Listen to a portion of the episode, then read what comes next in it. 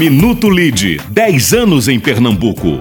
Em 2021, o LIDE Pernambuco lançou o Colégio de Presidentes com nomes como Marcelo Guerra, da Lorempet, Rodrigo Melo, da Croma Energia, Nelson Marques, da Peneubras e Marcos Miranda, do Sindiosp. Este ano, o grupo definiu a desburocratização como propósito e empreendeu atividades que estimularam o governo a colocar prioridade no assunto. O empresário Alex Breniken, da 26, o economista Écio Costa, da SEDES e o diretor da Deloitte, Edson Cedrais, lideram as ações relacionadas ao tema. Em 2021, a Agemar foi considerada pela ANTAC a melhor empresa de navegação e cabotagem do país e recebeu o prêmio Líderes do Brasil, representada pelo presidente Manuel Ferreira, nosso conselheiro de gestão. Lide Pernambuco 10 anos. Vamos além das conexões, assumimos propósitos e construímos legados.